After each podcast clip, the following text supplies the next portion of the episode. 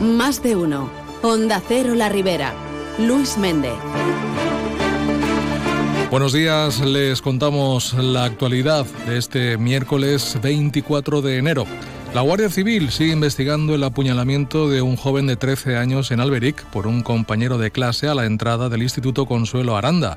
La víctima, consciente tras la agresión, inicialmente era trasladado al hospital de La Ribera de Alcira, aunque posteriormente fue derivado al Hospital La Fe de Valencia. El agresor le clavaba un cuchillo de cocina de forma repetida tras lo que se entregaba al policía que estaba custodiando la entrada de los alumnos al centro educativo. El alcalde de Alberic, Toño Carratala, ha explicado que aparentemente no existía nada que hiciese presagiar lo ocurrido, puesto que en principio no se trata de jóvenes conflictivos. No tienen ningún tipo de antecedente de ningún conflicto entre ellos, ni son niños especialmente conflictivos, pero lamentablemente pues uno de ellos ha agredido al compañero, le han asestado varias puñaladas, inmediatamente los mismos profesores han atendido a la víctima y el policía que custodia a diario el acceso al centro ha detenido al causante de la agresión que él mismo se ha entregado. El agresor de cuarto de la ESO, que ha sido detenido, es de Alberic y la víctima, vecino de Tous, está ingresado en la UCI pediátrica del Hospital La Fe de Valencia.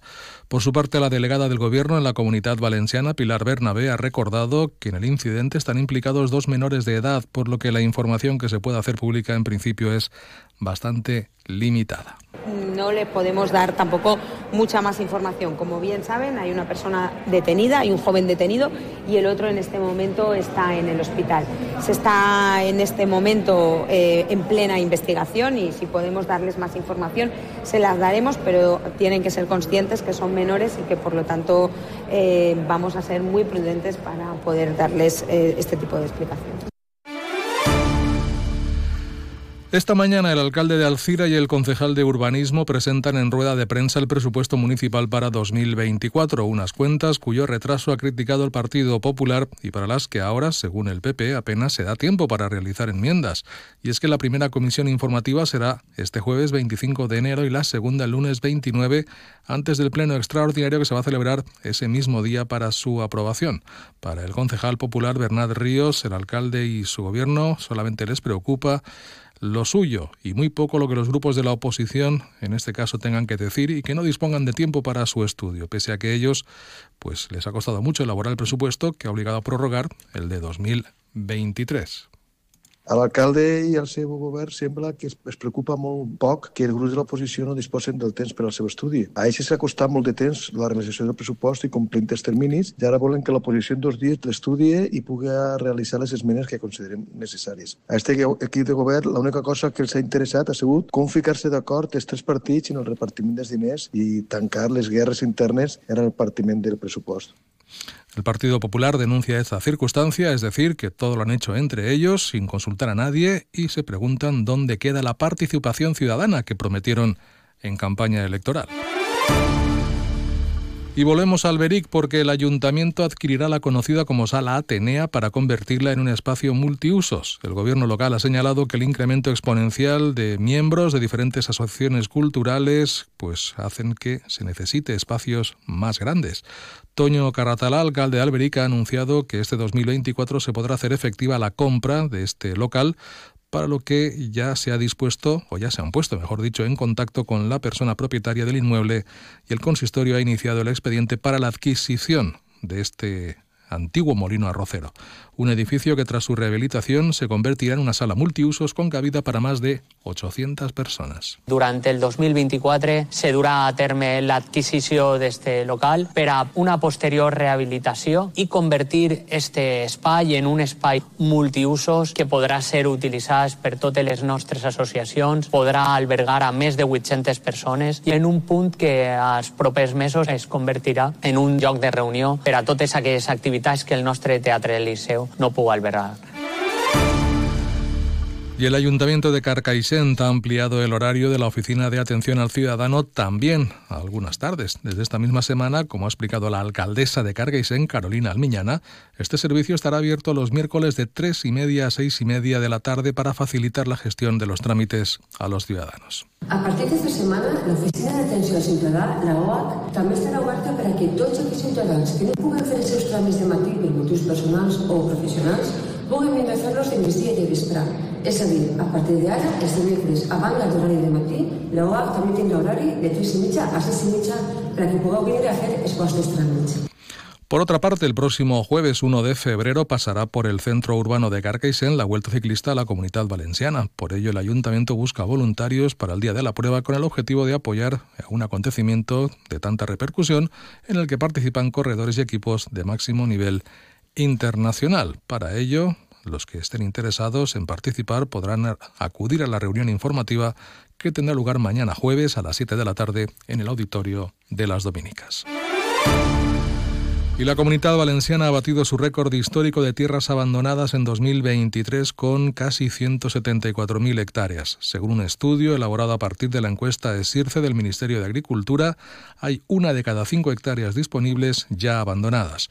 Los principales cultivos valencianos que sufrieron importantes retrocesos en su superficie son principalmente los cítricos, seguida de las frutas de hueso. El presidente de ABA, Cristóbal Aguado, ha asegurado que la mancha marrón de los campos abandonados continuará multiplicándose mientras haya crisis de rentabilidad y los jóvenes no vean en el campo una actividad atractiva y viable.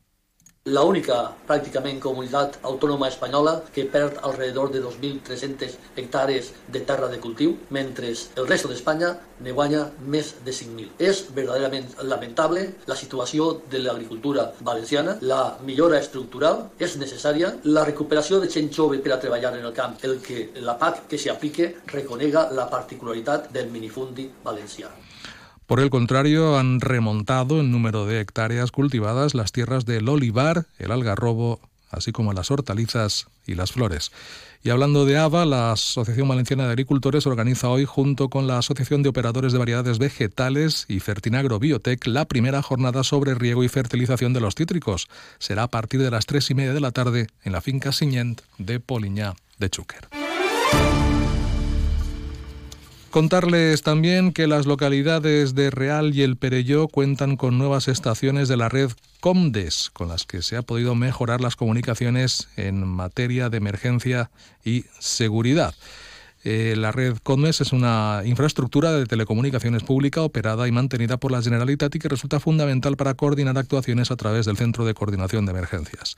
El alcalde del Perello, José Codoñer, se ha mostrado satisfecho tras este anuncio, puesto que de este modo se dispone de una mayor cobertura que facilite las comunicaciones y la coordinación entre todos los efectivos, como Policía Local, Bomberos, Protección Civil o Atención Sanitaria. Esta millora de la cobertura s'ha portat a terme a través d'una nova estació al Perelló i a través de millorar l'autonomia de l'estació davant la falta de subministrament elèctric. Esta és una xarxa que utilitza la policia, bombers, protecció civil i el servei sanitari en moments d'emergència. Este servei va ser fonamental per les comunicacions de la zona en cas d'emergència.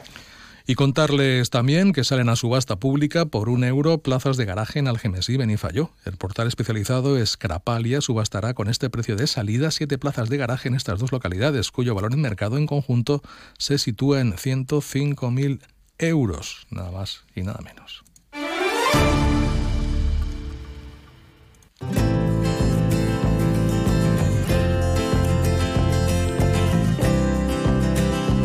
En cuanto a las previsiones del tiempo, les contamos que en el día de hoy se esperan cielos prácticamente despejados, vientos flojos y temperaturas que seguirán subiendo con respecto a las de ayer. En estos momentos registramos una temperatura de 12 grados en la ciudad de Alcira.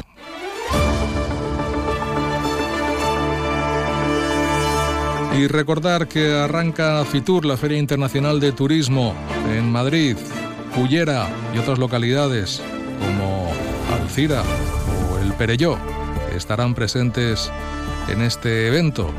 Esta misma mañana, por lo que respecta a Cullera, va a presentar las fiestas mayores de Cullera, bien de interés cultural, y esta tarde, pues uno de sus eh, atractivos también, el Cullera Beach Pride 2024. Arranca de este modo actividad en Fitur. Les dejamos con Carlos Alsina y más de uno. Que tengan un feliz miércoles. Buenos días.